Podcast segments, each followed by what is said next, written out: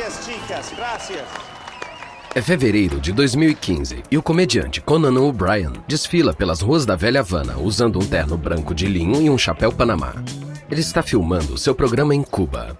Hola, bienvenidos. Hola, bienvenidos a Cuba. Eu sou Conan O'Brien e lo siento, pero esse é todo o espanhol que eu consegui decorar. Como muitos de vocês sabem, esse é um momento histórico. As relações entre Cuba e os Estados Unidos finalmente estão começando a se restabelecer. Achei que era uma ótima oportunidade de vir a Cuba para falar com as pessoas e conhecê-las.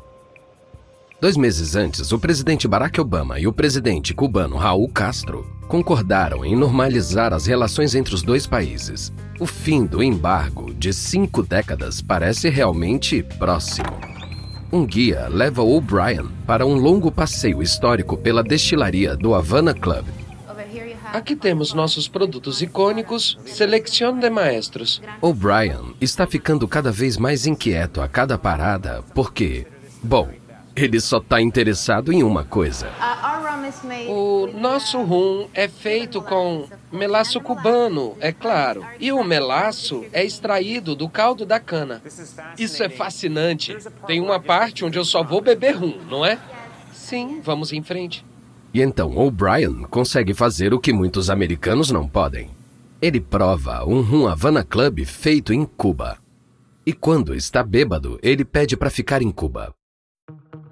Enquanto O'Brien faz graça para as câmeras, o principal executivo da Pernod Ricard, Jerome Cotten Bison, está em uma missão mais séria. Cotten Bison é um empresário de trinta e poucos anos, elegante, juvenil e bem vestido. Ele leva os jornalistas americanos para um passeio fora de Havana pela nova destilaria da Pernod Ricard, construída para aumentar a produção. Nessa guerra do rum, isso equivale a construir uma nova base de mísseis. Enquanto eles passam por vários cilindros revestidos de aço de 7 metros de altura, um jornalista vira para um executivo francês. São tanques de fermentação? São sim. Cada um contém 11 mil litros de melado cubano, fermento e água que se transformarão em rum cubano.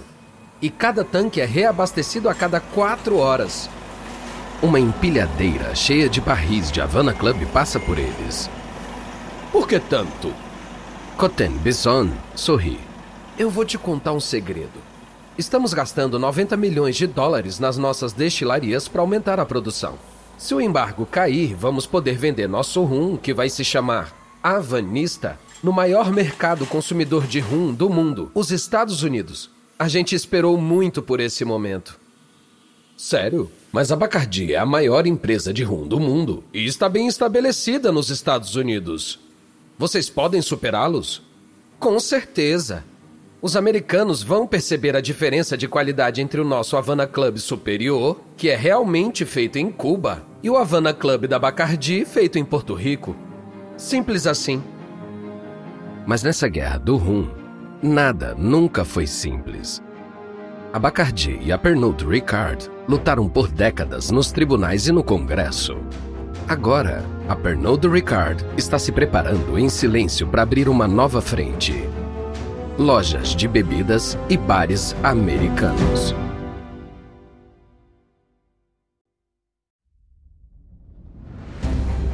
Da Wondery. Eu sou Lucas Soledade e esse é o Guerras Comerciais.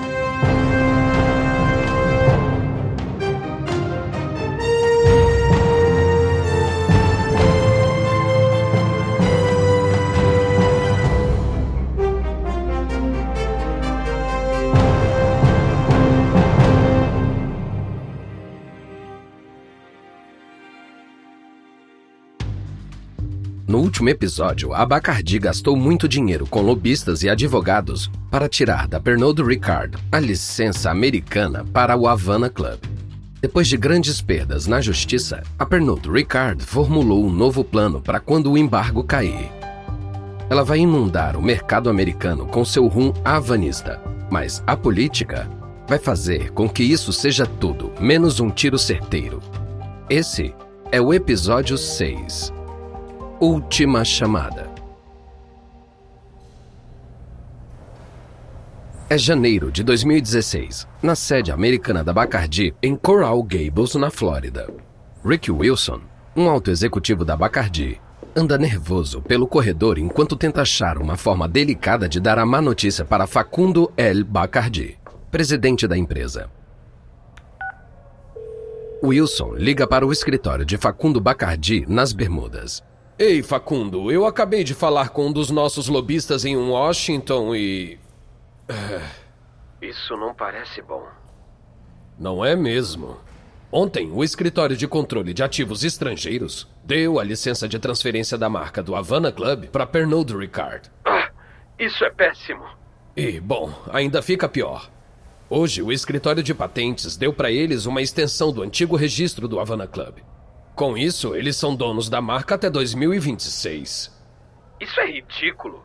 O registro da Pernod Ricard venceu há 10 anos. Nós fabricamos e vendemos o Havana Club nos Estados Unidos, não eles. Eu sei, eu sei. Bom, o que aconteceu? É difícil saber com certeza. Algumas pessoas em Washington acham que pode ter a ver com a aproximação do governo Obama com Cuba. Talvez tenham dado uma chance de negociação para Pernod Ricard. Rick, achei que isso tinha acabado quando a Suprema Corte decidiu a nosso favor há quatro anos. Que opções temos agora? Bom, se o governo americano der a marca para Pernod Ricard e permitir que eles vendam Havana Club, vai estar violando a seção 211. Isso significa que eles estão infringindo a própria lei. Tá bom, então. Processaremos o governo dos Estados Unidos.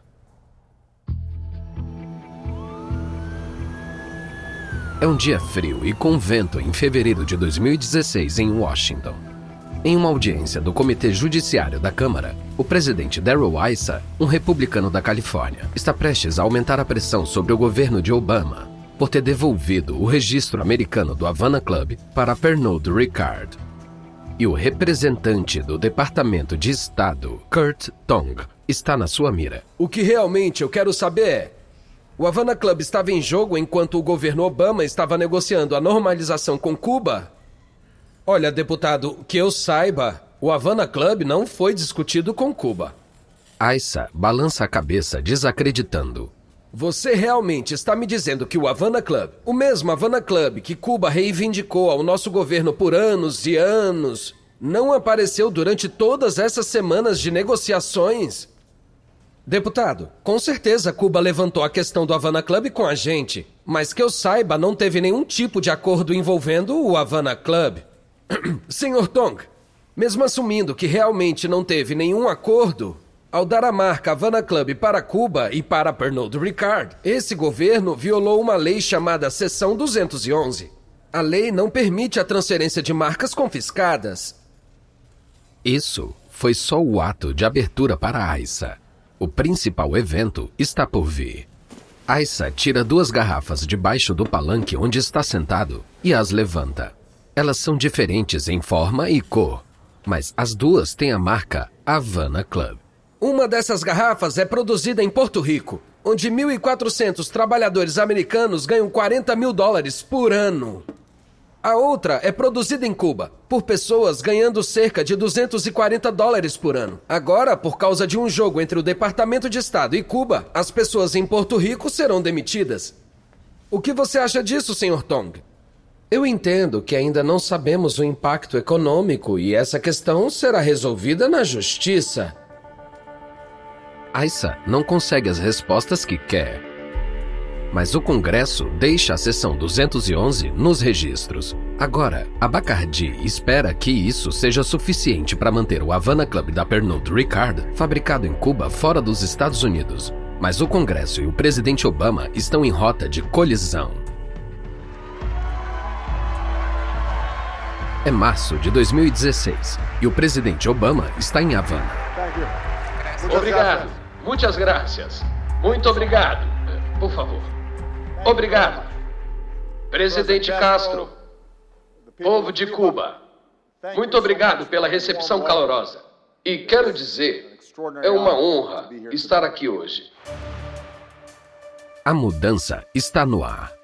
Obama é o primeiro presidente dos Estados Unidos a visitar Cuba em mais de 90 anos, e outras coisas também estão mudando em Cuba.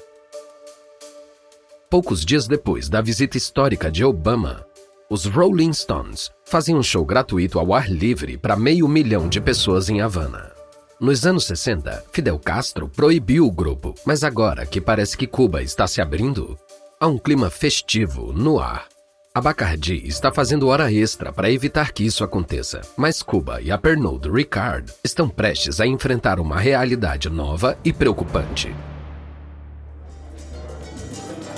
É junho de 2016 em Miami, mas no luxuoso Hotel Faena parece mais que 1958. Showgirls batem saltos de agulha no chão de madeira, enquanto uma banda de 10 integrantes canta clássicos da era de ouro da vida noturna cubana. Garçons usando camisas guaiabeira tradicionais atravessam a multidão de folhões servindo coquetéis gratuitos, todos feitos com a versão Bacardi do Havana Club. Em um canto tranquilo, um representante da Bacardi mostra duas garrafas de rum para um repórter. Olha isso aqui. Pela primeira vez temos uma versão envelhecida e uma versão não envelhecida baseada na receita original do Bala. Não é a terceira ou quarta vez que vocês colocam algo chamado Havana Club no mercado? Qual é a novidade? É, as versões anteriores foram para estabelecer a posse da Bacardi sobre o nome Havana Club.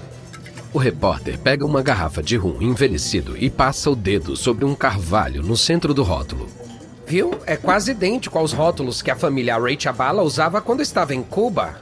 Esse é o verdadeiro Havana Club, com a receita da família. Tá, mas como vocês podem chamar de Havana Club se é fabricado em Porto Rico? Do mesmo jeito que uma empresa chama sua bebida de Arizona Ice Tea e não fabrica no Arizona. É sugestivo. Alguns meses depois, o Havana Club da Pernod Ricard tem seu próprio evento de relançamento em Havana. A Pernod Ricard tem a licença americana da marca Havana Club em mãos e aparentemente o embargo está prestes a cair.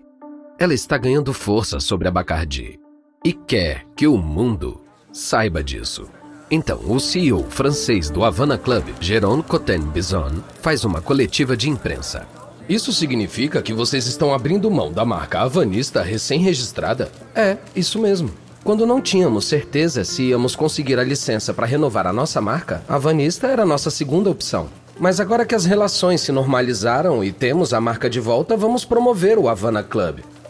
Você acha que seu Havana Club será vendido nos Estados Unidos em breve? Vou te dizer uma coisa: se o embargo acabar amanhã, estamos prontos para comercializar imediatamente. Parece que está chegando o momento em que os consumidores vão decidir o destino das reivindicações da Bacardi e da Pernod Ricard pelo Havana Club. Mas uma mudança de comando, tanto em Havana como em Washington, fará com que o confronto final seja adiado. Últimas notícias de Havana. A morte de Fidel Castro, o ativista universitário que se tornou um rebelde e que se tornou presidente. O ditador de Cuba morreu essa noite aos 90 anos. 25 de novembro de 2016, Fidel Castro morreu. Little Havana, em Miami, lar de emigrantes cubanos que fugiram da Revolução de Castro, comemora. Dá uma olhada em Little Havana, em Miami, nesse momento. Carros enfileirados nas ruas, jovens e velhos com a bandeira cubana, buzinando e cantando liberdade. Mas, de volta a Cuba, milhares de pessoas de luto foram ver o comboio militar que carrega as cinzas do seu líder, desfilando pelo mesmo trajeto que Castro e seus companheiros fizeram em 59, quando celebravam a Revolução. Mas esse comboio está indo na direção oposta. Castro está sendo levado à sua cidade natal, Santiago de Cuba, onde seu túmulo o aguarda. Ele será enterrado a poucos metros de um obelisco cinza que marca o local do enterro de Emílio Bacardi, filho do fundador da empresa Facundo Bacardi. Essa justa posição não passa desapercebida à família Bacardi. Seu antigo inimigo pode ter partido, mas a luta pelo Havana Club continua. E eles estão prestes a conseguir um aliado inesperado na Casa Branca.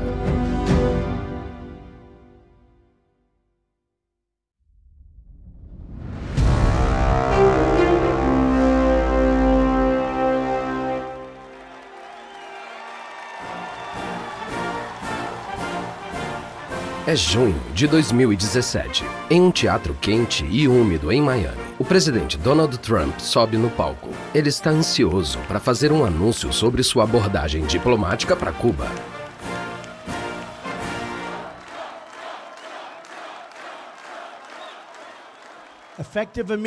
Com efeito imediato, estou cancelando o acordo completamente unilateral do último governo com Cuba. Com o presidente Obama, o fim do embargo e a chegada do Havana Club da Pernod Ricard pareciam iminentes. Mas Trump bloqueia o comércio e viagens cubanas outra vez. Seu governo aumenta ainda mais a pressão sobre Cuba e a Pernod Ricard. Dezembro de 2017, na sede da Bacardi, nas Bermudas. Em uma sala de reuniões, uma equipe de executivos publicitários está lançando uma nova campanha do Havana Club para o presidente Facundo Bacardi e sua equipe executiva. O líder dos publicitários levanta e abotou o paletó de linho. O que todos sabemos sobre esse negócio é que não se vendem destilados só pelo sabor. A história por trás de cada bebida também é importante. E quando se trata do Havana Club, a Bacardi tem uma história muito melhor que a Pernod Ricard. Então ele abre uma apresentação de PowerPoint em um grande monitor. Ele mostra imagens preto e branco de Cuba nos anos 50. Em um mundo onde duas marcas de rum reivindicam a mesma identidade cubana, como podemos provar que a outra marca é falsa e a nossa verdadeira? Não contamos a história para as pessoas. Nós colocamos elas no centro disso. Para contar essa história, queremos criar um evento teatral que chamamos de Experiência Amparo. Sim, a própria Amparo Areichabala, que quando era jovem fugiu de Cuba com seu falecido marido Ramon. Quero que vocês imaginem pessoas tomando seu Havana Club em um bar em Miami enquanto assistem atores cubano-americanos reencenarem a dramática história dos Areichabala. Se eles não amavam o rum antes disso, eles vão amar depois de assistir à história. Esse é o trailer. Bem-vindos à velha Havana. Vocês gostariam de ir um pouco mais a fundo e saber qual é a verdadeira história por trás dessas garrafas?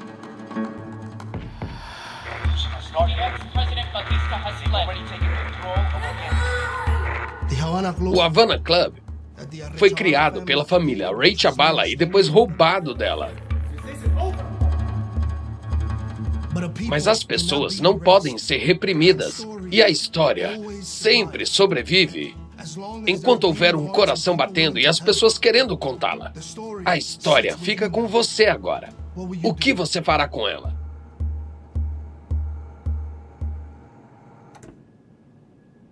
O publicitário clica fora do PowerPoint. Essa vai ser a primeira vez que uma marca de destilados patrocina uma peça que conta a história de uma bebida. E isso não é tudo. Vamos ter anúncios impressos de rádio e TV com o slogan Para sempre cubano. Essa é a história. Havana Club.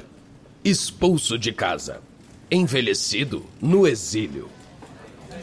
Facundo Bacardi se levanta e cumprimenta sua equipe de publicidade e em seguida fala para todos. Temos um vencedor aqui. E cara, precisamos disso. Mas talvez eles não precisem tanto quanto imaginam. Uh, bom dia. Eu estou aqui para anunciar uma decisão importante sobre a política dos Estados Unidos em relação a Cuba. É abril de 2019, em Washington. O secretário de Estado Mike Pompeo dá uma coletiva de imprensa que provoca agitação na sede da Bacardi e da Pernod Ricard.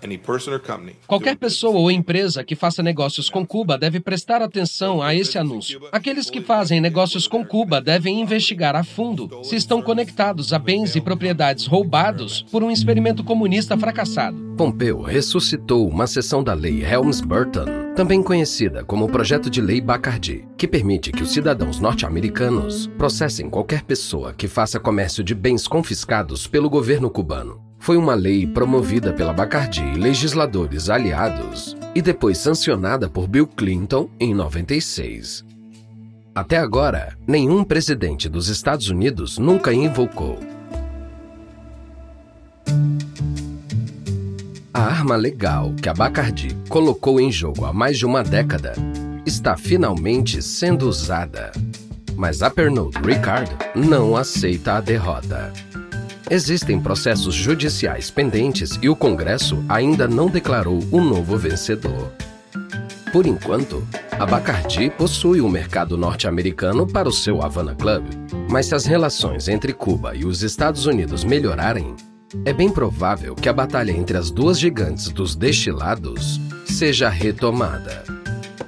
Se a Pernod Ricard se firmar no mercado dos Estados Unidos, não serão os advogados e os lobistas que mudarão a maré. Os consumidores norte-americanos vão decidir o destino do Havana Club. Definitivamente vai ter outra rodada antes da última chamada.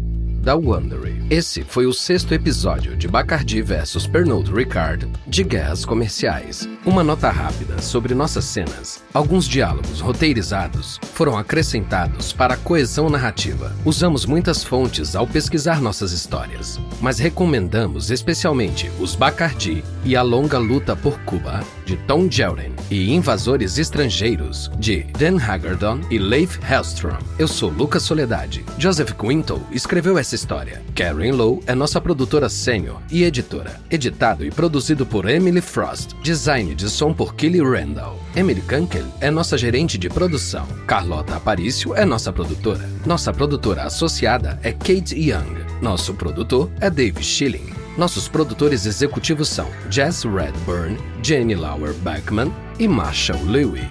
Criado por Hernan Lopes para Wondering.